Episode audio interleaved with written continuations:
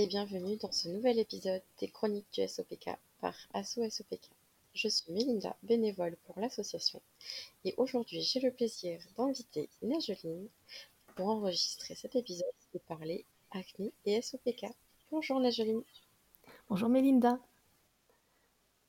Comment vas-tu? Bah, Ça va, bien, merci. Et merci surtout de, m'inviter sur, euh, sur ce podcast.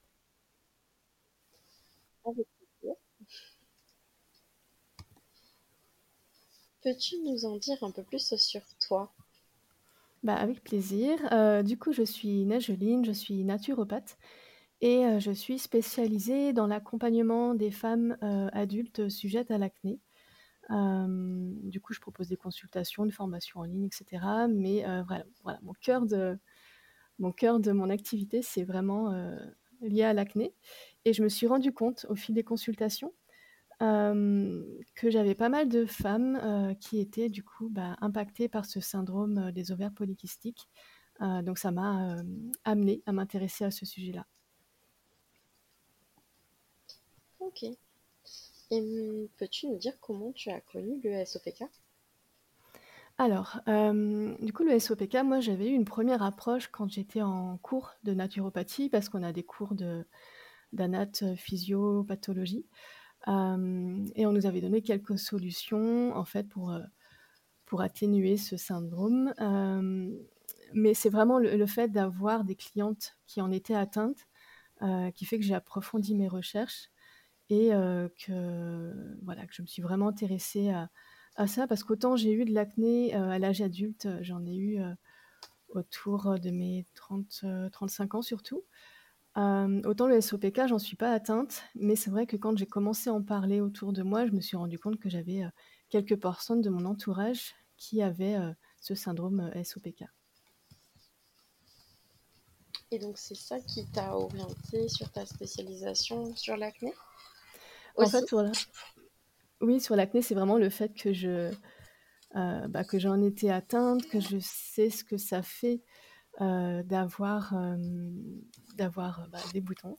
je connais le stress que c'est, le fait de, de s'interroger beaucoup sur la santé, de comprendre que c'est un symptôme.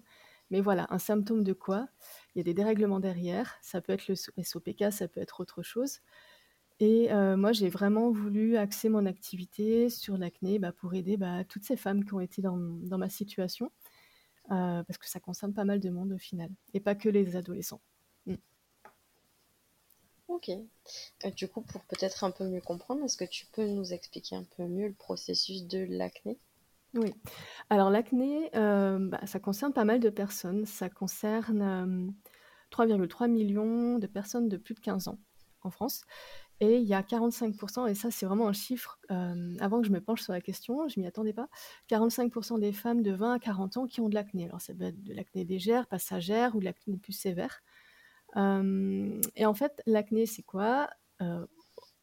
des boutons, ça on sait, mais surtout c'est une dermatose. Alors la définition officielle, c'est une dermatose qui est liée à l'inflammation des follicules pilosébacés avec une prolifération bactérienne, donc qui génère différents types de boutons, différentes sévérités. Et en fait, les glandes sébacées, elles produisent trop de sébum, euh, ça obstrue les pores, la peau s'épaissit, c'est ce qu'on appelle l'hyperkératinisation. Voilà, donc c'est un processus global euh, voilà, inflammatoire qui génère des boutons. Ça, c'est la définition officielle. Moi, j'avoue que je, préfère amener des nuances parce que déjà, dermatose, ça fait penser à une maladie, alors oui, mais pour moi, c'est plus un symptôme de dysfonctionnement qui sont plus profonds et ce dysfonctionnement des glandes pilosébacées, l'idée en naturopathie en tout cas, c'est de trouver là où les causes qu'il y a derrière pour éviter ensuite une potentielle récidive et de comprendre son corps. Voilà, donc voilà pour la définition un petit peu rapide de l'acné et de la façon dont c'est perçu aussi en naturopathie. Ok. Et est-ce que tu as des chiffres ou des données particulières par rapport au SOPK, justement avec l'acné? Oui, alors du coup, le SOPK. sachant que nous, le SOPK, le SOPK, il n'y a pas encore de chiffres euh, réellement représentatifs, on va dire, étant donné euh, le manque de diagnostic. C'est ça. C'est pas évident, c'est une, ouais, c'est une, un syndrome qui commence à faire parler de lui. mais certainement pas suffisamment encore et heu, alors les chiffres que moi j'ai trouvés, mais ils sont assez vagues pour le coup. Donc Alors, moi les chiffres que que j'ai trouvés sur, le SOPK, mais en fait, voilà, vu qu'il y a les diagnostics sont pas, «tous faits» entre guillemets, j'ai trouvé les chiffres de entre 4 et 10% de femmes en âge de procréer, heu, qui seraient atteintes, de ces syndromes. Heu, voilà et vu qu'il y a pas les diagnostics ne sont pas toujours, hem, faits pour toutes les femmes, peut-être que le chiffre est supérieur. Et concernant l'acné, le chiffre intéressant que j'ai trouvé et qui m'a marqué aussi, c'est qu'il y aurait 36% des femmes atteintes de SOPK, qui ont de l'acné et ou une hyperpilosité. Hem et ça, c'est lié, bah, au fait qu'il y a, heu, très souvent enfin, il y a une hyperandrogénie. Donc l'hyperandrogénie est une des causes de l'acné. Voilà, donc c'est une des raisons pour laquelle il y a un malheureusement un potentiel, heu, de survenance d'acné dans, le dans le SOPK. OK. Du coup, souvent, le diagnostic du SOPK se fait de toute façon, l'androgénie est un des critères de diagnostic. Hem, est-ce que tu peux nous expliquer un peu le mécanisme en soi de l'hyperandrogénie, l'acné? Alors du coup, l'hyperandrogénie, hem, ça va être alors notamment la testostérone, mais pas que. C'est-à-dire qu'il va y avoir une production accrue, heu, de ces hormones dites mâles, sécrétées à la fois par les ovaires et par les surrénales, les glandes surrénales.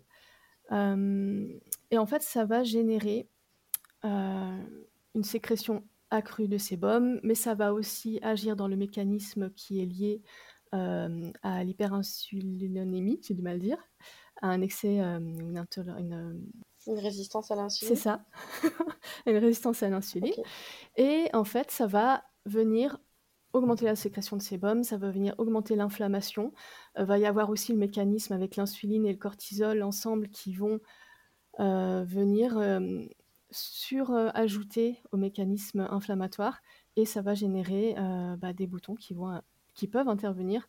Chez certaines personnes, ça va, se manifester sur la peau. Chez d'autres personnes, ça va être d'autres symptômes d'hyperandrogénie qui vont être prépon prépondérants. OK. Donc, une femme qui a un SOPK de type inflammatoire, elle peut quand même aussi avoir de l'acné? Bah, disons que quand on en fait, il y a effectivement 4 types de, mmh, SOPK. Heu, SOPK inflammatoire, SOPK avec résistance à l'insuline, hem, le SOPK surrénalien et heu, il y a un SOPK qu'on retrouve par exemple en post-pilule aussi, bah, qui est un. SOPK aussi, lié à l'hyperandrogénie.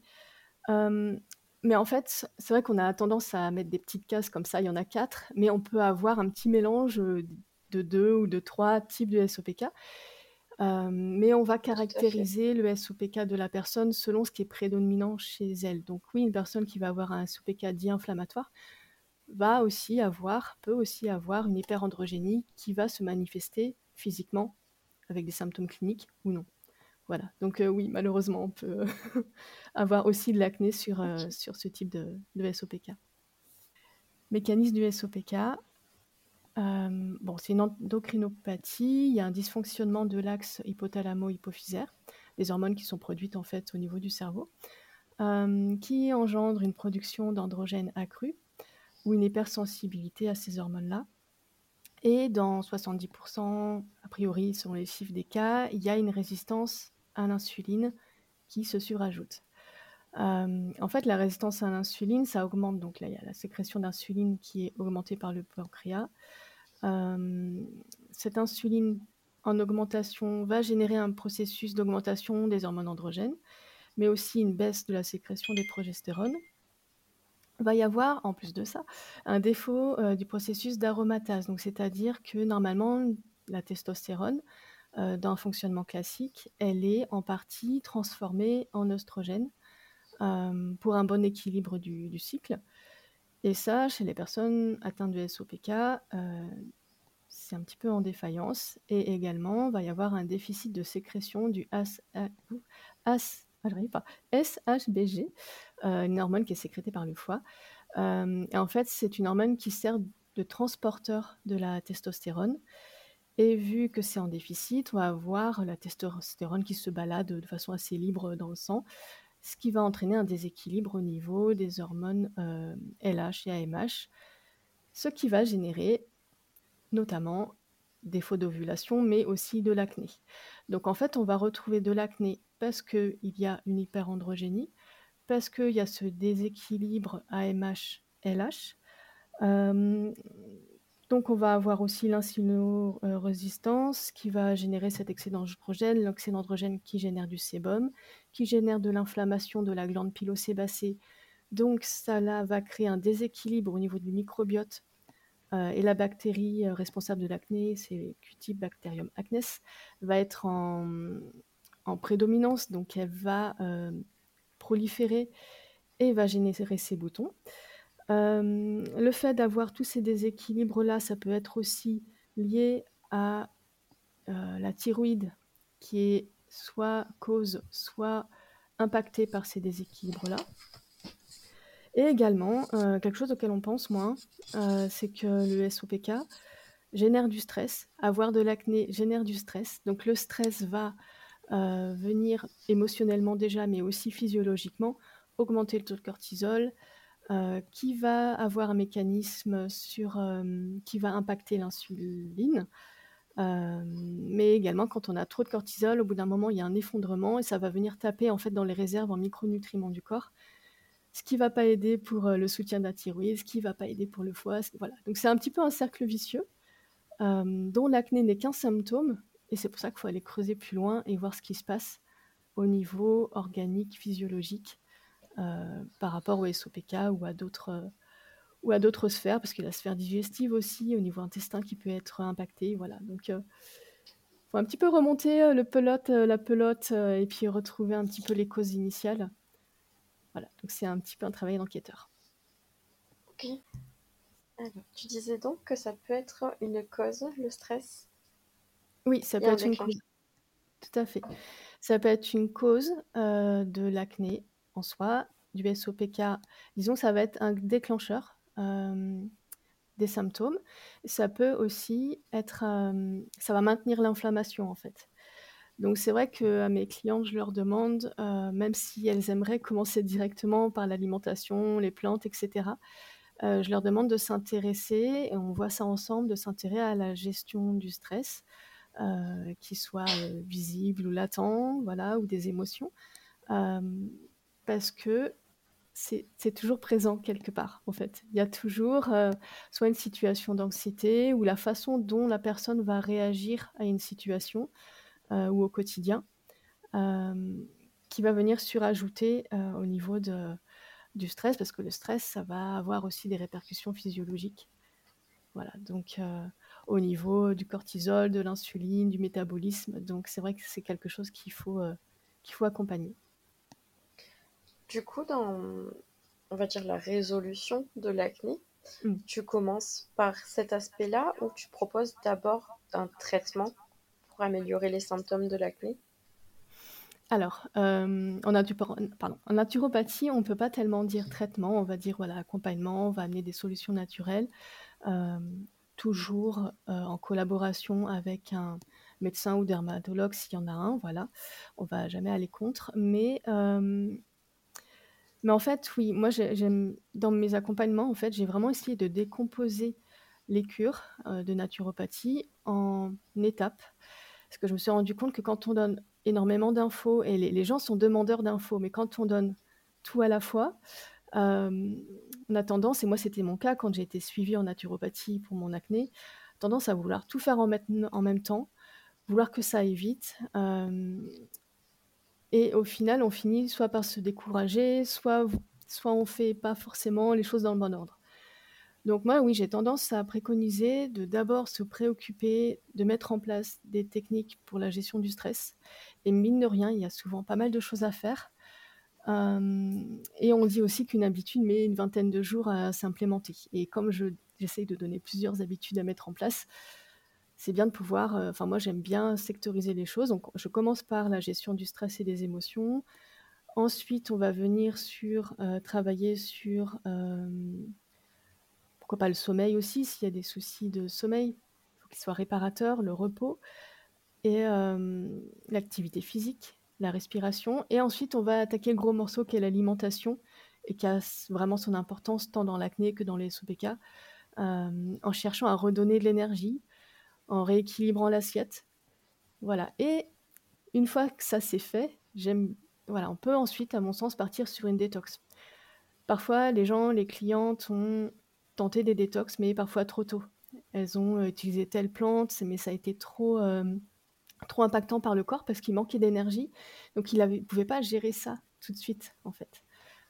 des plantes pour, pour venir détoxifier, entre guillemets, le foie ou pour venir nettoyer les intestins, etc. Donc oui, c'est bien. Mais à mon sens, il faut d'abord avoir travaillé sur le terrain, avoir travaillé sur l'énergie de la personne avant de partir sur, sur ces phases-là des cures naturaux. Ok. tu parlais du sommeil et du repos. Mmh. tu fais un questionnaire, j'imagine, pour savoir si il y, a justement un, sommeil de qualité ou des choses comme ça, peut-être?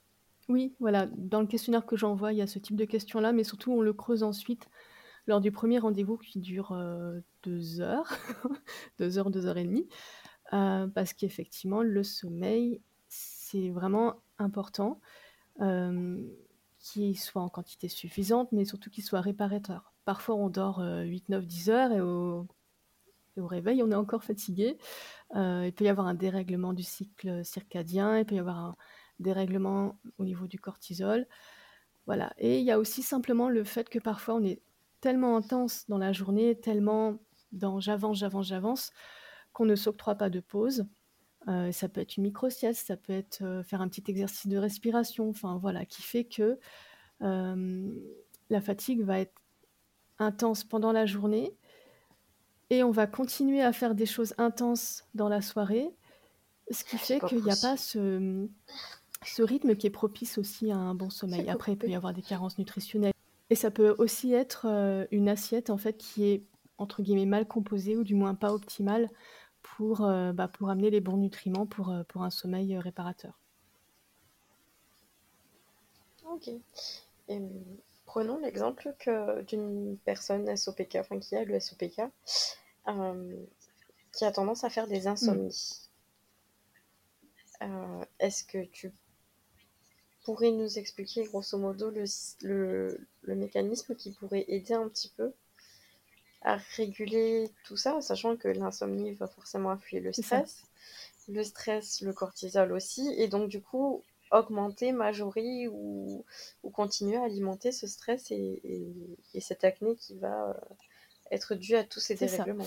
Euh, oui, en fait, les insomnies, il peut y avoir tellement de causes aussi mais on va surtout essayer d'agir sur, l'hygiène de vie, c'est-à-dire commencer la journée parce qu'en fait le sommeil, se prépare dès le matin. Commencer la journée avec une exposition modérée au soleil pour essayer de réenclencher, au niveau hypothalamus voilà le cycle circadien. Ça va être aussi d'avoir si possible un petit déjeuner, qui soit, soutenant pour la, thyroïde, donc un petit déjeuner avec des protéines, avec des bons gras, avec éventuellement des glucides, mais dans ce cas-là, bien les sélectionner. Ça va être ensuite d'avoir une journée qui va alterner les phases intenses s'il y a d'activité avec des phases de repos si on ressent une fatigue quand même en début d'après-midi, on peut faire une micro-sieste, mais il ne faut pas qu'elle dure une heure. Sinon après on n'est plus assez fatigué pour le soir. On peut avoir une activité physique aussi, important l'activité physique, de façon générale, mais dans le SOPK aussi. On peut avoir une activité physique, mais il ne faut pas que ce soit dans l'heure qui précède, l'heure du coucher. Ne pas manger trop tard le soir, pas trop lourd non plus et puis moi, ce que j'aime bien conseiller, c'est d'avoir un rituel au niveau de l'endormissement. Alors si possible, en éteignant les écrans, une demi heure avant, d'avoir un temps calme, comme pour les enfants, un temps calme et de, d'avoir une activité de lecture, d'écriture, quelque chose qui nous plaît, même une activité manuelle, douce, enfin voilà. Mais voilà, d'instaurer ce temps pour soi, dans son lit, dans sa chambre, pour amener le sommeil.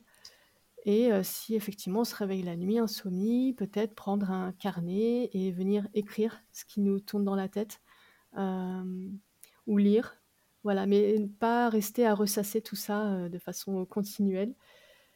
Voilà, donc mais ça aussi, c'est un travail de longue haleine. Il y a des gens qui consultent d'ailleurs juste pour, entre guillemets, «des problématiques de sommeil», donc il y a plein de choses à mettre en place, mais il faut pas le laisser de côté en tout cas. Parce que sans un sommeil réparateur, ça veut dire un manque d'énergie pour la régénération de la peau notamment, mais aussi pour, heu, bah, toutes les fonctions métaboliques qui sont importantes, heu, quand on accompagne, heu, l'acné ou le SOPK.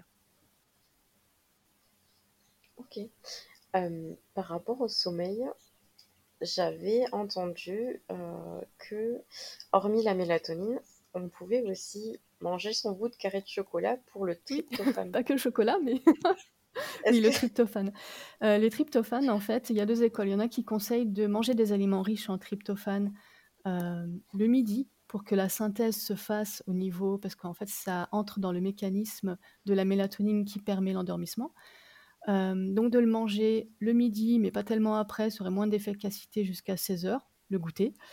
Et il y en a qui disent que même si on en mange au dîner, voilà, le mécanisme se met en place. Moi, je dirais ça dépend à quelle heure on se couche, par rapport à l'heure du dîner. Donc, hem, le tryptophane, oui, souvent on parle effectivement du carré de chocolat, de la banane, mais mine de rien, le tryptophane, là où il y en a le plus, ça va être dans les produits, heu, animaux, dans la viande. Il y en a il y en a il y en a, voilà. Donc après, ça dépend du régime de la personne évidemment. Heu, si la personne est végétarienne ou végane, on va conseiller la banane et le chocolat. Mais à mon sens, c'est pas là où il y a la meilleure source. La banane et le chocolat étaient pleins de tryptophane, mais pas forcément les meilleures, heu, sources. Heu, et souvent, on conseille de ne pas manger de protéines animales le soir. Mmh. Selon qui on C'est ça. Et en fait, souvent et voilà, c'est ce qu'il y a dans la parfois il y a des dogmes en fait ou, ou alors simplement les gens sont pas d'accord. Et effectivement, c'est plus, on va davantage le conseiller la protéine, surtout les protéines fortes en fait, tout ce qui est issu, heu, des animaux, le midi, heu, et plutôt les glucides le soir. Surtout dans un régime dissocié, enfin voilà, c'est encore une autre, heu mais après ça va dépendre vraiment de la façon dont les gens le métabolisent, du rythme de vie des gens, de la façon dont ils consomment. Je préfère qu'ils consomment la protéine s'il y a besoin le soir, plutôt qu'ils n'en consomment pas du tout. Parce que dans leur mode de vie, c'est pas possible d'en manger le midi. Parce qu'ils ont une cantine et qu'ils peuvent pas faire chauffer, heu, le je sais pas, ils aiment pas pas de micro-ondes ou pas de quoi chauffer. Heu, ils ont pas le temps de préparer leurs protéines pour le midi, bref. Voilà, donc ça va vraiment dépendre du rythme de vie des gens et et puis du laps de temps entre le repas du soir et heu, et l'heure du coucher. Dans l'idéal, il faudrait qu'il y ait, heu, 2 heures, voilà, entre les 2. Ce qui est pas toujours, respecté, mais dans l'idéal. Mmh. OK. Hormis du coup, hem, bah, justement les protéines animales ou du moins tout ce qui contient du tryptophane, est-ce que tu as d'autres aliments à conseiller justement pour, heu, réguler, heu, un peu l'acné ou justement à déconseiller ou limiter plutôt? On n'aime pas trop le mot déconseiller non plus, C'est mais ça. plutôt voilà, limiter certains aliments ou conseiller Mmh. d'autres aliments, peut peut-être mieux pour, le Alors, SOPK que ce soit pour l'acné ou pour le SOPK, pour le coup, on a une approche qui est assez, heu, similaire.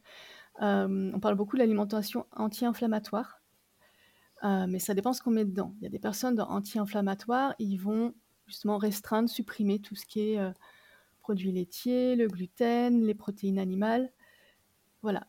Et à mon sens, l'anti-inflammatoire, moi j'ai tendance à plutôt rajouter des choses, à rajouter certains légumes, une assiette colorée pour les antioxydants, les vitamines, les minéraux, heu, à rajouter, heu, ce qu'on appelle entre guillemets «des super aliments», hem, certaines, graines qui vont aussi optimiser le cycle.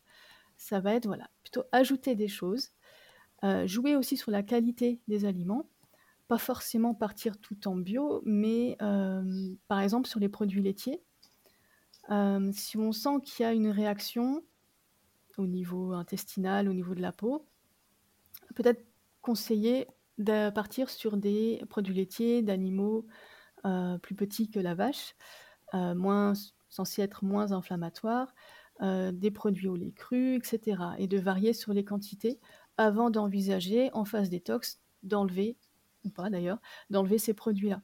Pareil pour le gluten, choisir un pain, de qualité, pain au levain, varier les farines, pour les produits animaux, veiller à ce qu'ils soient soit bio, soit élevés à l'herbe avec des œufs, heu, ou alors des œufs, heu, enrichis aux oméga 3, voilà. Donc davantage jouer sur le côté anti-inflammatoire, certes, mais plus sur la qualité des aliments et varier son alimentation. Voilà et après il y a aussi tout ce qui est lié, bah, à la résistance à l'insuline, hem, à la glycémie et c'est vrai que sur le SOPK, quand il y a une résistance à l'insuline, il y a cette partie-là qu'il faut vraiment prendre en compte, encore plus que sur une thématique, heu, d'acné classique. Hem, donc ça va être alors pas tellement l'alimentation IG-BA, même si ça a son importance, mais plus regarder l'assiette, comment elle est composée et chercher à amener, quand il y a des glucides, à amener aussi des fibres, des légumes, heu et amener des protéines et amener des lipides qui vont avoir un impact, heu, «lissant» entre guillemets sur le taux de glycémie dans le sang. Hem, il va y avoir l'ordre des aliments qui peut être aussi, heu, important. Hem et puis après, il y a des petites astuces comme par exemple, pour les personnes qui le supportent, prendre du vinaigre de cidre Mais non! dilué avant les repas riches en glucides. Le vinaigre de cidre, moi j'aime bien le conseiller, à mes clientes parce que ça a un impact sur la glycémie. Ça va baisser la glycémie si c'est pris, notamment, soit avec les crudités, soit dilué dans un verre d'eau avant le repas.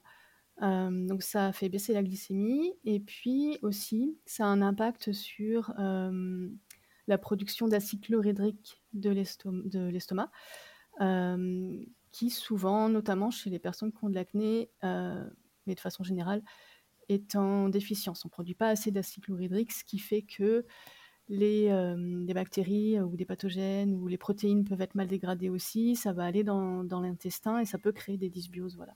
Donc c'est un petit outil, heu, facile à mettre en place et autre chose, après un repas riche en glucides, hem, outre le fait de rééquilibrer l'assiette, on peut aussi faire une petite activité physique. Alors ça peut être une marche, ça peut être, heu, de danser dans son salon ou ça peut être simplement, mmh, j'appelle ça des, pompes de mollets. On reste assis et on actionne en fait, heu, ses mollets en fait de voilà, parce qu'en fait quand on fait fonctionner ses muscles après un repas, les muscles sont très pourvoyeurs de glucose, donc ça va aller chercher directement dans le sang pour aller, heu, nourrir les muscles et heu, soutenir cet effort. Donc ça va faire baisser la glycémie, voilà. Pour éviter les pics de glycémie aussi, spécifiquement pour les personnes en résistance à l'insuline, c'est vrai qu'on conseille de façon générale de manger, heu, matin, midi et soir. Mais en fait, quand il y a résistance à l'insuline, on peut aussi conseiller de fractionner et de faire plusieurs petits repas, toujours dans l'équilibre, heu, avec les protéines, les lipides et en sélectionnant ses glucides. Mais de voilà, de les fractionner. S'il y a une collation à 10:00, il y a une collation à 10:00. S'il y a besoin d'une collation, s'il y a une faim à 4:00 et ben, on prend à 4:00, voilà. Donc hem, ça peut être des des conseils de ce de ce type-là. OK. Hem, tout à l'heure, tu parlais de dysbiose. Est-ce que tu peux un peu Mmh. plus expliquer? Alors c'est un gros sujet parce qu'en général dans les problématiques cutanées, hem, il y a dans les 3/4 du cas, heu, une dysbiose qui est installée et dans le cas du SOPK, ça peut être, hem, soit une cause, soit une conséquence, mais en tout cas ça peut être présent aussi. Les dysbioses, ça va se caractériser, se manifester par des troubles digestifs, alternance de transit, constipation, ça peut être, des ballonnements, un ventre qui gonfle, des douleurs, des crampes, heu, voilà. Hem, la conséquence non visible, c'est qu'il peut y avoir un défaut d'assimilation des nutriments. Donc on a beau manger, super bien dans l'assiette avec des produits bio et cetera, si on les assimile mal, les nutriments ne vont pas être distribués aux cellules et aux organes. Et puis il peut y avoir aussi des dysbioses qui sont «cachées» entre guillemets ou «latentes», ou dont on va pas ressentir les effets au niveau intestinal, mais qui vont ressortir par la peau ou qui vont venir, déséquilibrer les hormones parce que du coup c'est lié. Par exemple, il y a un type de bactéries, Oestrobolome, des Oestrobolome dans le dans l'intestin qui jouent un rôle dans la production d'œstrogènes. Voilà. Et en fait, une dysbiose, comment ça se met en place? Heu, ça va être ça peut être une alimentation, hem, trop transformée, déséquilibrée. Ça peut être le stress qui va, heu, prendre de l'énergie sur la digestion, heu, qui va amener un stress oxydatif au niveau des cellules et qui va au final déséquilibrer, le microbiote. Ça peut être un manque d'acide chlorhydrique comme j'ai parlé tout à l'heure. Voilà, donc il peut y avoir énormément de causes et cette dysbiose, donc cette, ce déséquilibre au niveau des, bactéries, il n'y a pas que des bactéries, mais voilà, des bactéries, des levures, de toute cette micropopulation dans les intestins, qui, qui, est nécessaire et bénéfique, mais quand elle est en déséquilibre, ça va générer ces symptômes, mais ça peut aussi créer une perméabilité intestinale au niveau des, de la paroi de l'intestin grêle, euh, qui va faire apparaître euh, des déséquilibres dans le sens où il va y avoir une fuite des nutriments, mais il va y avoir aussi des intrants, donc des bactéries qui vont entrer ou des éléments pathogènes qui vont générer de l'inflammation, qui peuvent générer des maladies euh, auto-immunes, inflammatoires, etc. Donc c'est un facteur, euh, voilà, la santé intestinale, c'est vraiment un facteur à prendre en compte euh, dans la majeure partie euh, des pathologies ou des syndromes, mais dans l'acné et le CPK évidemment aussi. la dysbiose, en fait, elle peut aussi expliquer le phénomène en fait oxydatif et inflammatoire que certaines elles ont sur, sur d'autres symptômes. Oui, en fait, il y a tout qui est imbriqué. Euh, ça peut être à la fois la cause, ça peut être une conséquence, ou alors ça peut venir entretenir en fait cette inflammation. Euh, dans, tous les cas, dans la majeure partie des cas, dans tous les cas, en fait, euh, en consultation, je viens travailler sur cette sphère intestinale. Après, ce qui va changer selon les personnes, ça va être le degré de symptômes et donc le, degré d'intervention sur cette sphère-là. Il y a des personnes pour qui ça va pas être prioritaire et on va préférer axer sur le sommeil dont on parlait tout à l'heure, on va préférer axer sur, sur la thyroïde, parce que pareil, la thyroïde, thyroïde qui est faible, sa priorité, donc elle envoie des instructions et des hormones au reste du corps. Sa priorité, ça va pas être la digestion, ça va être autre chose, ou ça va pas être les hormones, ça va, voilà, il va falloir qu'elle se gère déjà toute seule entre guillemets, essayer de remonter. Donc pour certaines personnes, la priorité, ça va être la thyroïde, pour d'autres, ça va être le système digestif. Euh, voilà, ça va vraiment dépendre euh, en consultation de ce qu'on détecte euh, lors de la, de, bah, du questionnaire au départ et de l'entretien de, deux heures.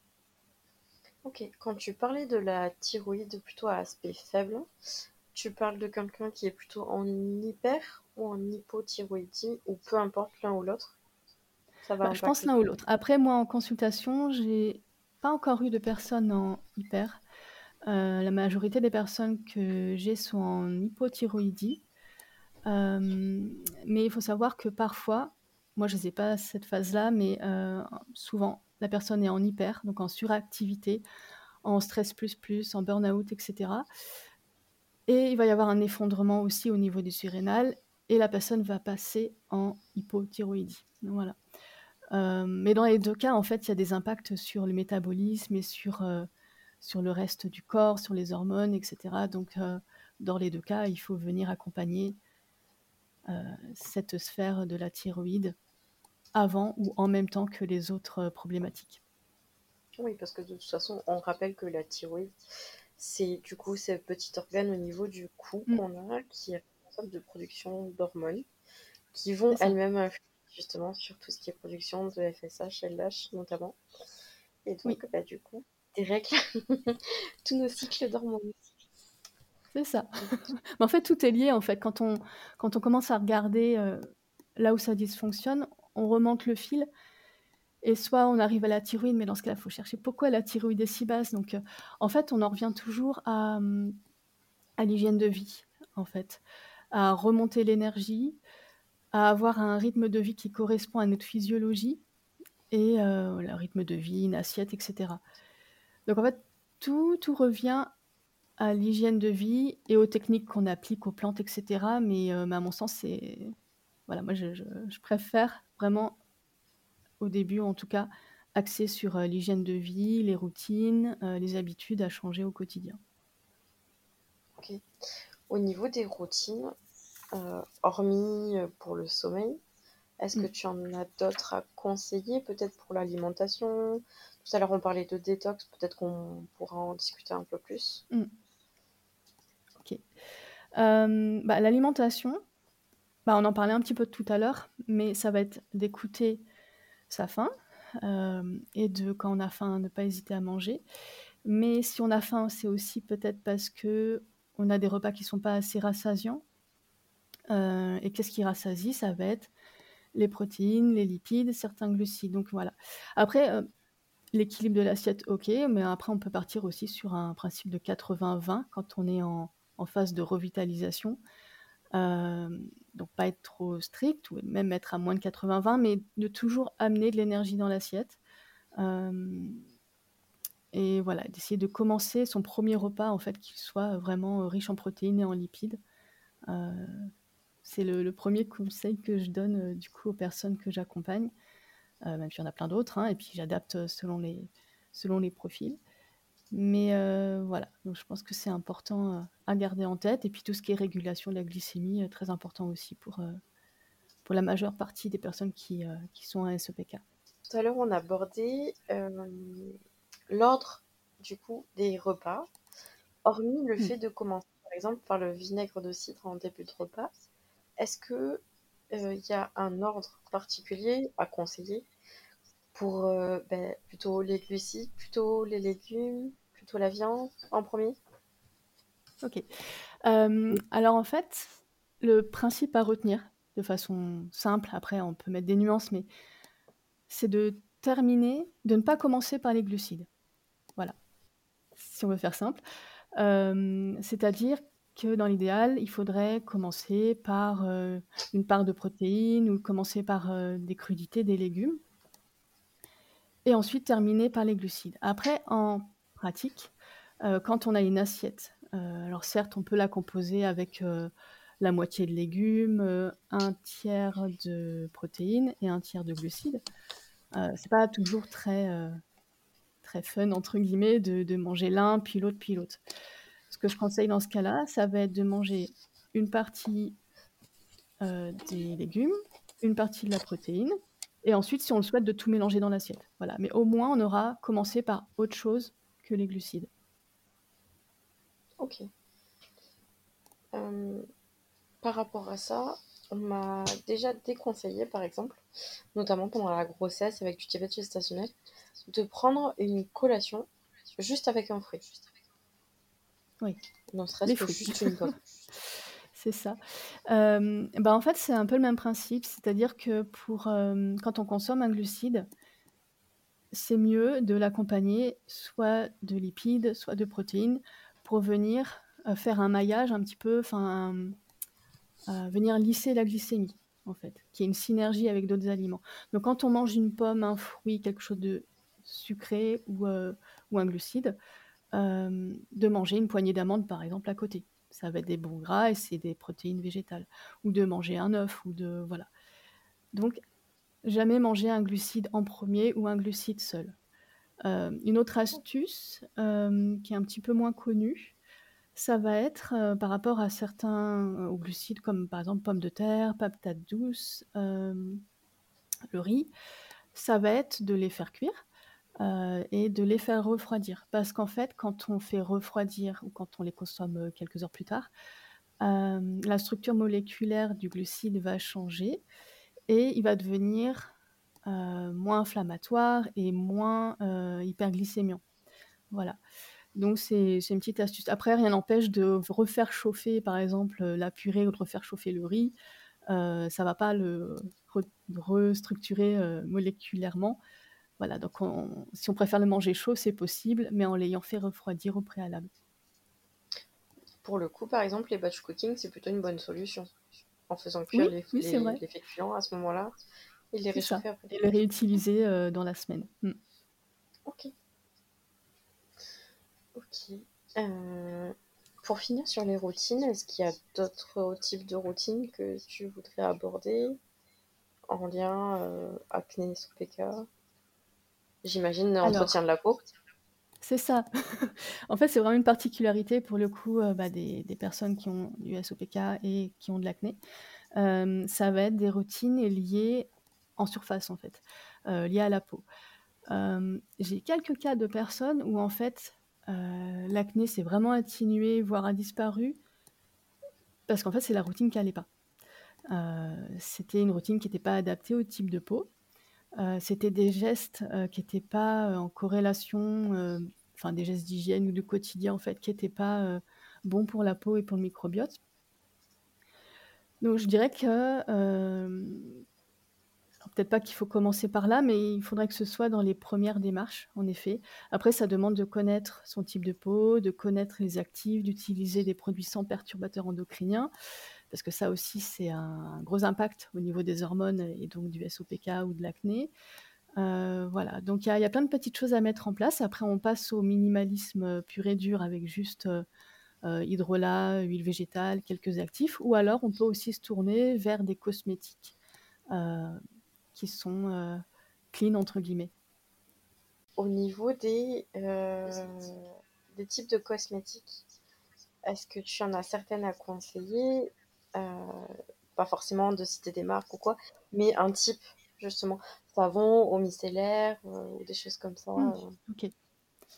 Alors, si on part sur une routine minimaliste, moi personnellement, c'est ce que j'utilise, même si parfois j'utilise des crèmes, etc. Mais façon majoritaire, minimaliste, c'est-à-dire euh, une phase aqueuse, une phase huileuse, un actif s'il y a besoin, un double nettoyage si ça le nécessite. Voilà. Euh, mais en gros, ça va être d'utiliser des hydrolats euh, ou des eaux, des eaux enrichies en minéraux, en zinc, ou voilà. Ensuite, d'appliquer un corps huileux, donc une huile végétale, mais toujours que ce soit l'hydrolat ou l'huile végétale qui soit adapté au type de peau. Euh, selon si on a une peau euh, grasse, euh, mixte, sèche, si on a une peau sensible, etc. et si on souhaite, on peut ajouter des actifs comme de l'acide hyaluronique, azélaïque, voilà, toujours en correspondance avec son type d'acné et son type de peau. Voilà. J'ai d'ailleurs écrit un e-book, il est en accès libre sur mon site internet, justement, qui détaille les types de routines minimalistes selon les types de peau quelle euh, huile végétale prendre, quel hydrolat, voilà, ça peut être, euh, ça peut être utile. Et ensuite, la routine va aussi dépendre de la sensibilité de la peau. Il y a des personnes pour qui le faire matin et soir, ça va être trop. Et dans ce cas-là, je conseille, si c'est possible, de faire la routine le soir et de laisser la peau se reposer, notamment les personnes qui ont de l'acné rosacée, une peau très sensible. Donc là, c'est encore euh, un cran au-dessus où il y a des choses à éviter par rapport à la sensibilité aux rougeurs. voilà. Après, si on part sur une routine plus conventionnelle, tout en essayant de respecter un cahier des charges euh, avec euh, des produits non comédogènes, euh, avec des produits qui respectent la barrière cutanée, des produits sans perturbateurs endocriniens. Là, il y a vraiment plein de marques. après, il y a des, il y a des applications qui permettent justement de, de rechercher s'il y a des, produits nocifs dans les cosmétiques. Moi, je travaille avec deux plateformes, je ne sais pas si je peux dire les, les, noms, avec deux plateformes qui regroupent plusieurs produits sélectionnés. Oui. Euh, il y a la plateforme Slowly, slowly.fr, euh, qui euh, propose une sélection de produits cosmétiques qui vraiment, enfin voilà, je les connais, ils sont vraiment sélectionnés par rapport à leur qualité. Et elles ont euh, mis en place aussi un système qui permet de euh, choisir les produits selon le type d'affection cutanée qu'on a, si c'est de l'eczéma, de l'acné, psoriasis, etc. Et ensuite, il y a le site avenuecalifornie.com, je crois. Euh, je vérifie, c'est ça. avenuecalifornie.com. Et Pareil, là, c'est des produits vraiment sélectionnés et le petit plus, c'est qu'il y a des produits de maquillage aussi. Parce que mine de rien, quand on a de l'acné, euh, bah, on peut l'assumer totalement, mais ça demande un certain courage, mais on peut aussi avoir envie ou besoin euh, de se maquiller. Et dans ce cas-là, pareil, les produits de maquillage, euh, il y en a plein qui sont comédogènes ou agressifs ou avec des produits perturbateurs endocriniens. Donc Avenue Californie propose aussi ce type de produit-là, en plus euh, des crèmes ou des huiles végétales, etc. Ok. Donc c'est plutôt bien pour euh, trouver justement des mm. maquillages qui respectent un peu plus la peau et, euh, et, moins entretenant au niveau de l'acné et des perturbateurs endocriniens. Mm. Ok. au niveau de l'acné, petite question, parce que moi on me l'avait conseillé et pour l'avoir testé ça a été plutôt efficace. le savon au lait de chèvre. Est-ce que tu en as déjà entendu parler? Est-ce que tu as eu des patientes, euh, clientes qui ont, consultantes qui l'ont testé, qui t'ont fait des retours ou pas? Alors, j'ai n'ai pas eu de retour. On m'a parlé aussi du savon euh, au lait d'ânesse. Euh, leur particularité, c'est que c'est des savons doux et que ça voilà, ça va pas agresser la barrière cutanée. parce que parfois, je, je, croise des personnes qui vont utiliser soit des savons du commerce ou du savon de Marseille qui est très bien, même le savon d'Alep qui est très bien, mais qui va être très asséchant. Et quand on choisit de se laver le visage avec un savon, il faut veiller à ce qu'il ne soit pas asséchant. Et je pense que le au lait de chèvre ou au lait d'ânesse a cette propriété-là de, à défaut d'être nourrissant, au moins ça n'assèche pas. Parce qu'une peau qui est asséchée, euh, par réaction, par protection, les glandes sébacées vont produire encore plus de sébum pour venir rééquilibrer, remettre une protection sur la peau. Et plus de sébum, euh, ça veut dire euh, bah, plus de pores bouchés, donc potentiellement plus d'acné. Le lait d'ânesse et le lait de chèvre n'étaient pas des savons décapants, euh, mm. contrairement au savon de Marseille, par exemple, qu'on conseille pour, pour le linge ou votre euh, produit ménager. Euh. pas de sensibilité ou aucun problème, bon, bah, de temps en temps. Mais vraiment, euh, je ne conseillerais pas tous les jours. En tout cas. Mm. Ok. C'est comme les, les, gommages. Tout ce qui est gommage. bon, déjà, les gommages à grains, si on peut éviter, voilà, c'est trop agressif. Mais même les gommages dits chimiques avec les AHA, BHA, etc., acide de fruits, oui, mais, euh, mais pas, pas tous les jours, et je dirais même pour les peaux sensibles, pas toutes les semaines. Euh, voilà, donc ça va vraiment dépendre euh, du, de chaque personne. Ok. et du coup, pour, on va dire, contrebalancer un peu tout ça, tout à l'heure tu parlais des hydrolats, donc du mmh. coup on va plutôt sur le versant plantes, phyto. Oui. Mmh. tout à l'heure on parlait aussi côté alimentation. Qu'est-ce que tu aurais à conseiller ou forcément toujours avec un suivi avec un professionnel on est d'accord? Mm, mm. Euh, du coup qu'est-ce que qu'est-ce que tu aurais à, conseiller ou à évoquer plutôt? Alors les plantes déjà euh, moi j'aime bien les mettre dans l'assiette alors ça paraît basique mais ça peut être en condiment des herbes en fait fraîches ou séchées qu'on va mettre euh, bah, pour assaisonner euh, ça paraît rien, mais euh, par exemple, euh, de l'origan, du thym, quand on en mange un petit peu tous les jours, ça va avoir une action, ou du romarin, voilà, sur le foie, ça va avoir une action anti-inflammatoire. Les épices aussi, comme le curcuma notamment, très anti-inflammatoire. Mais aussi sur des plats sucrés, ça peut être la cannelle, la cannelle qui a un effet hypoglycémiant. Voilà. Ça peut être aussi des graines. Des graines, moi j'aime bien conseillé dans certains cas quand effectivement le cycle est perturbé, et dans les SOPK c'est, euh, c'est courant, hein.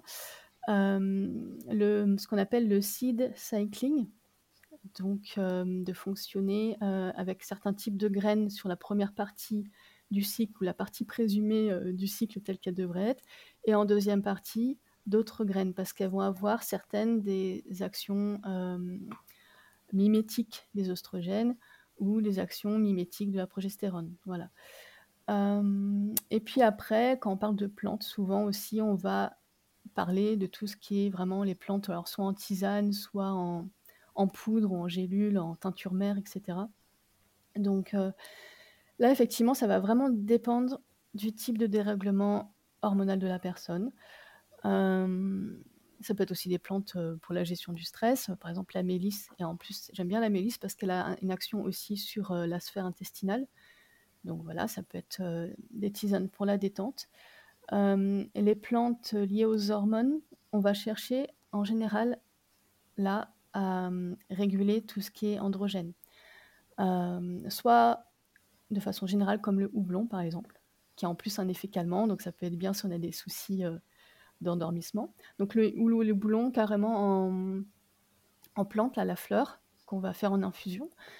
Euh, ça peut être sinon le... Après, il y a des plantes vraiment spécifiques qui vont...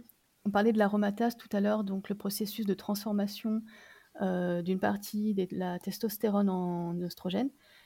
Donc pour aider ce mécanisme-là, va y avoir par exemple le trèfle rouge, euh, va y avoir la pivoine, le palmier nain et l'orthyracine. Voilà, c'est les 4-5 euh, qui me viennent en tête. Sachant qu'il ne faut pas les prendre en même temps, sachant qu'il y a certaines formes plus bénéfiques que d'autres selon les plantes, et que c'est adapté avec un praticien, un praticien de santé naturelle. Oui, toujours. Voilà. On fait pas mm. l'expérience, on s'improvise pas herboriste, chacune de son côté. ça. ça peut faire on le dit, les plantes, c'est quand même un des premiers médicaments qui est utilisé. Donc, euh, hmm. voilà, il ne faut pas faire des mélanges par soi-même parce que bah, on peut faire pire que mieux. C'est ça. Euh, dans tous les cas. Et après, ça vient en soutien. Voilà. Et même les compléments alimentaires, que ce soit. Il y a certains actifs comme euh, le, zinc ou la berbérine, le, le myoinositol, des choses vraiment spécifiques.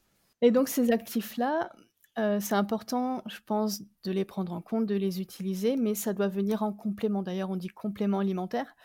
Euh, c'est pas parce qu'on va prendre, je sais pas moi, du trèfle rouge et puis du myoinositol ou un complément qui regroupe tout plein de choses pour accompagner l'OSOPK.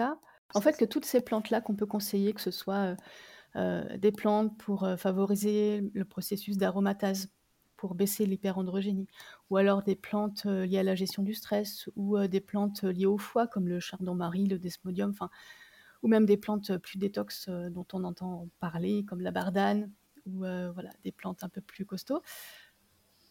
Toutes ces plantes-là, ou des compléments alimentaires, la berbérine, le zinc, le myoinositol, le chrome, voilà, ces compléments dont on entend parler dans la sphère du SOPK, c'est important.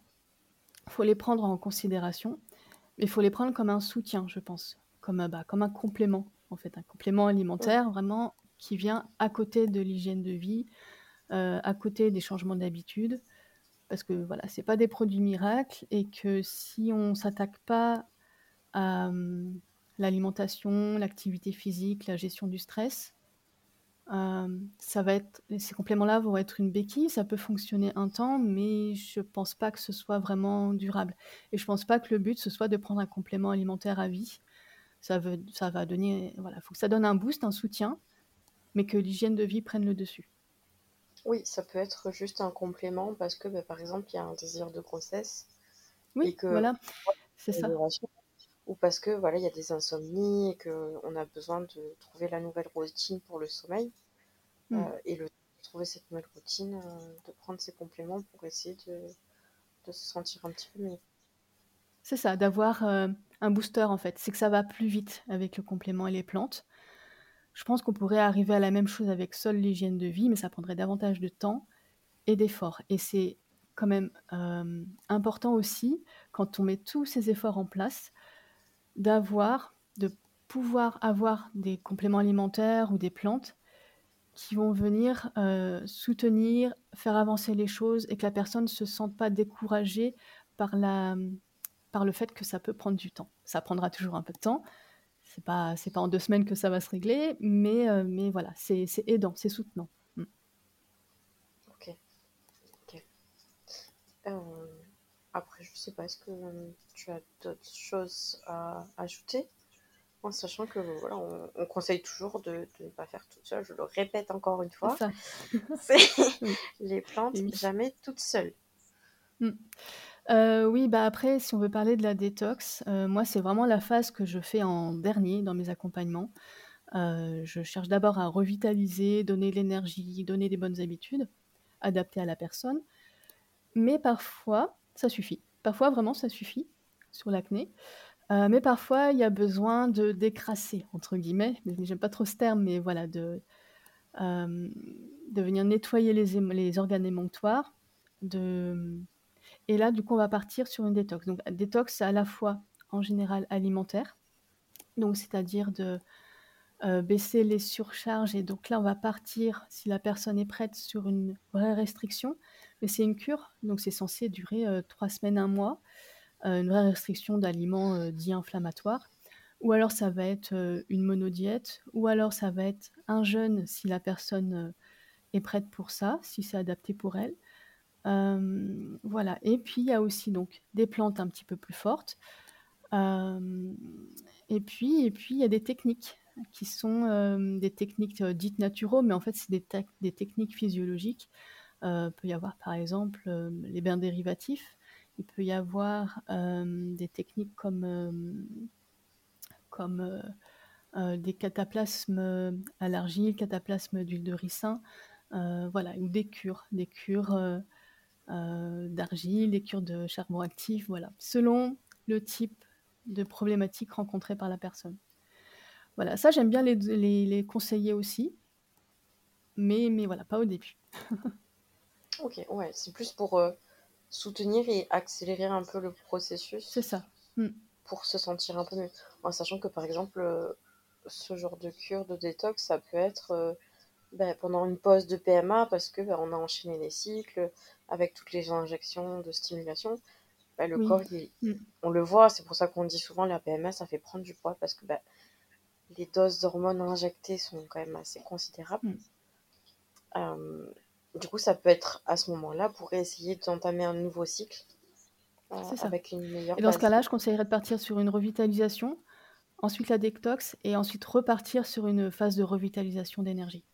Voilà. Et c'est pareil quand les personnes prennent euh, des médicaments contre l'acné, des antibiotiques, Roaccutane, etc. Là, c'est pareil, revitalisation, détox, revitalisation. Euh, oui, oui, les personnes qui, euh, bah, qui suivent un traitement ou qui ont suivi un traitement. Euh, alors, pendant qu'elles suivent le traitement, moi, j'ai des personnes que j'accompagne pendant qu'elles utilisent le Roaccutane. donc, il y a pas mal de choses à mettre en place au niveau revitalisation ou pour compenser aussi certains effets secondaires. Et à ces personnes-là, je leur propose pas de détox ou alors ça va être une détox douce. Et une fois qu'avec euh, l'accord de leur dermatologue, elles baissent et ensuite elles, euh, elles arrêtent ce traitement, euh, que leur énergie est bien remontée, là, à ce moment-là, on peut proposer une détox avec des, des substances chélatrices, comme le charbon actif ou la chlorelle, ou voilà, et d'autres, d'autres actions. Mais, mais voilà, pour moi, c'est vraiment le, le, petit plus qui va permettre de nettoyer de l'intérieur, pour pouvoir ensuite continuer sur euh, des bonnes bases. Euh, et également, j'aurais parlé de, bah, que ce soit pour la détox, enfin dans la détox surtout, en général, on parle du foie. On parle, euh, bah, voilà, il faut détoxifier le foie, il faut lui donner des plantes pour aider à le nettoyer, etc. Donc oui, mais en fait, moi j'aime bien parler d'une hiérarchie des hum, voies de drainage ou hiérarchie de détox. Parce qu'à mon sens, on, on devrait s'attaquer, entre guillemets, s'attaquer, hein, s'occuper du foie, que lorsque la sphère intestinale est déjà un petit peu assainie, euh, quand l'estomac est fonctionnel. Et là, effectivement, on peut venir s'attaquer au foie et ensuite s'occuper de la lymphe, voilà. Mais parce que sinon, euh, si, si on s'occupe du foie, euh, mais que la sphère intestinale n'a pas du tout été accompagnée, euh, la sphère intestinale ou euh, le déséquilibre hormonal va rejeter des toxines dans le corps que le foie devra gérer en plus du travail qu'on va lui donner sur la détox. Euh, une fois la détox terminée, eh ben, le foie aura toujours ses excédents de toxines endogènes liés au fonctionnement métabolique déficient à gérer. Donc à nouveau, il va se fatiguer. Enfin voilà, du coup, c'est un peu le cercle vicieux. On n'aura pas réellement réglé, réglé le problème. Oui, c'est d'abord, du coup, on va dire, le surcharger complètement, en hmm. sachant que l'organe, effectivement, euh, qui filtre tout, euh, quasiment tout, c'est le foie. Donc, autant, du coup, ne pas le nettoyer tout de suite avant de faire une première cure concernant l'estomac ou, les intestins. Et après, une fois que le premier est fini, tout traiter à la fois plutôt que de faire un nettoyage, le regorger, renettoyer et regorger. C'est ça, c'est un peu le cercle, l'effet yo-yo en fait euh, qu'on peut retrouver bah, sur la perte de poids. Il faudra essayer d'éviter de le faire aussi sur, euh, sur les organes euh, en interne. voilà, donc il y a un petit, petit ordre à respecter à mon sens, qui est important. Et puis c'est pareil, si on fait un protocole naturel, donc revitalisation, détox, peu importe, des plantes, etc. Et en fait, on, peut penser, voilà, c'est bon, j'ai fait ça, je suis entre guillemets guérie, j'ai plus d'acné ou j'ai plus, euh, j'ai plus les symptômes visibles du SOPK, tout va bien, ok. et se dire: «C'est cool, je peux repartir sur ma vie d'avant». Bah, heu, ça Mmh dépend mh. à quel, heu voilà. En fait, c'est un peu un travail de du quotidien, de longue haleine, de routine de de vie, en fait. Pour autant, il faut pas que ce soit, totalement dicta dictatorial et qu'on se restreigne, heu, H24 parce qu'on va pas tenir, parce qu'il y aura de la frustration. Donc le but, c'est de trouver un équilibre, son équilibre, en fait, de se l'aménager selon sa vie, selon les périodes de sa vie, voilà et puis de pas hésiter à faire une petite, «mise à jour» entre guillemets, soit de soit à soi, soit de revoir un naturopathe ou un personne pour se faire accompagner pour, réajuster de temps en temps, selon, heu, s parce que la vie change, parce que notre, heu, nos rythmes de vie évoluent, voilà, donc il y a il y a parfois besoin de faire une petite mise à jour. Mmh. Oui, puis bien sûr, enfin, la vie est faite que d'événements divers et variés et que du jour au Mmh. lendemain, tout peut être perturbé ou amélioré, donc heu, il vaut mieux toujours, avoir son petit suivi. OK et bien écoute, ça me semble pas mal. On a eu pas mal d'infos, très intéressantes. J'espère. J'espère aider beaucoup, beaucoup de celles et ceux qui nous écoutent. Bah, c'est vrai que j'aime bien donner beaucoup d'informations. Au début, j'avais peur que ça «perde» entre guillemets un petit peu mes mes clientes, heu, mais je me suis rendu compte qu'elles avaient vraiment besoin et envie d'en savoir, heu, beaucoup et beaucoup. Donc moi, je prends vraiment plaisir à à donner le plus d'informations possible. J'ai des petites fiches, heu, par thématique, voilà. Ça fait beaucoup de lecture, mais mais donc j'essaye de leur donner les informations progressivement. J'ai plein de petites fiches thématiques, heu, que je mets à disposition sur leur espace cliente. Et en fait, je me suis rendu compte que j'aimais vraiment beaucoup transmettre et hem, là, je suis en train de rédiger une, formation en ligne sur l'acné qui, j'espère, sera en ligne, bah, début 2024. Hem, où vraiment je vais mettre tout, tout dedans, tout ce que je sais sur l'acné. Il y aura d'ailleurs un module sur, sur le SOPK, hem, de façon à ce qu'elles aient vraiment tous les outils et que si jamais, hem et je vais essayer aussi de leur mettre entre guillemets «des protocoles», mais j'aime pas trop ce mot, mais en mettant le plus possible de personnalisation et que si jamais elles ont besoin d'une consultation, évidemment, heu, voilà, il y aura des échanges possibles, par, par visio, en consultation, avec moi et avec d'autres personnes qui seront dans le programme. J'aurai une personne qui s'occupera de l'aspect vraiment émotionnel, une autre personne qui s'occupe de la partie vraiment, heu, routine, heu, visage, cosmétique. Je pense que j'aurai j'ai faut que je finalise un peu, mais il y aura aussi une sophrologue. Enfin voilà, je vais essayer de de réunir une équipe, bah, autour de l'acné. Voilà et puis, bah, en attendant, j'ai toujours les consultations, disponibles sur mon site inter internet et voilà. Mmh. Et on peut aussi te retrouver sur Insta, bien sûr, Oui, sur Instagram, heu, sur Instagram et puis j'essaye de poster, heu, j'essaye de poster régulièrement. Ça prend du temps, mais j'essaye et puis sur mon site internet, hem, c'est nageoline.fr, heu, donc il y a les accompagnements, Acné Academy, puis il y a aussi des articles que j'essaye de mettre en ligne régulièrement autour de l'acné. D'ailleurs, j'ai un article sur, SOPK et acné. Voilà, donc heu, hésitez pas et pareil, si vous voulez discuter en message privé, bah, sur Instagram, heu, je reste disponible. Mmh. Super. Écoute, je te remercie pour tout ça. C'était un épisode merci. très enrichissant. Bah, j'espère et dit puis, heu, bah, voilà, j'espère que ça peut aider des personnes, heu, qui sont atteintes de de SOPK et ou d'acné et puis, puis en fait, plus on en parlera, plus ça aidera, heu, plus ça aidera des gens. Moi, à mon époque, je dis ça comme si c'était il y a longtemps, mais en tout cas, j'étais pas aussi connectée à l'époque, donc j'avais pas autant d'accès à des outils, puis j'avais pas Instagram, enfin voilà. Du coup, je pense que ça m'aurait vraiment aidé d'avoir, heu, un podcast à écouter, d'avoir, heu, des articles à lire, voilà. Donc j'espère que ça aidera, le plus de monde possible. oui, ne serait-ce qu'une seule personne, ça sera déjà toujours mieux que Complètement. que ce que Mmh. nous avons pu vivre avant. C'est sûr. Et puis écoute, je te dis à bientôt sur les Oui, à bientôt et puis, hem, oui et puis, heu, bah, je souhaite bon courage à, bah, toutes les personnes qui, heu, qui écoutent et qui en auraient besoin.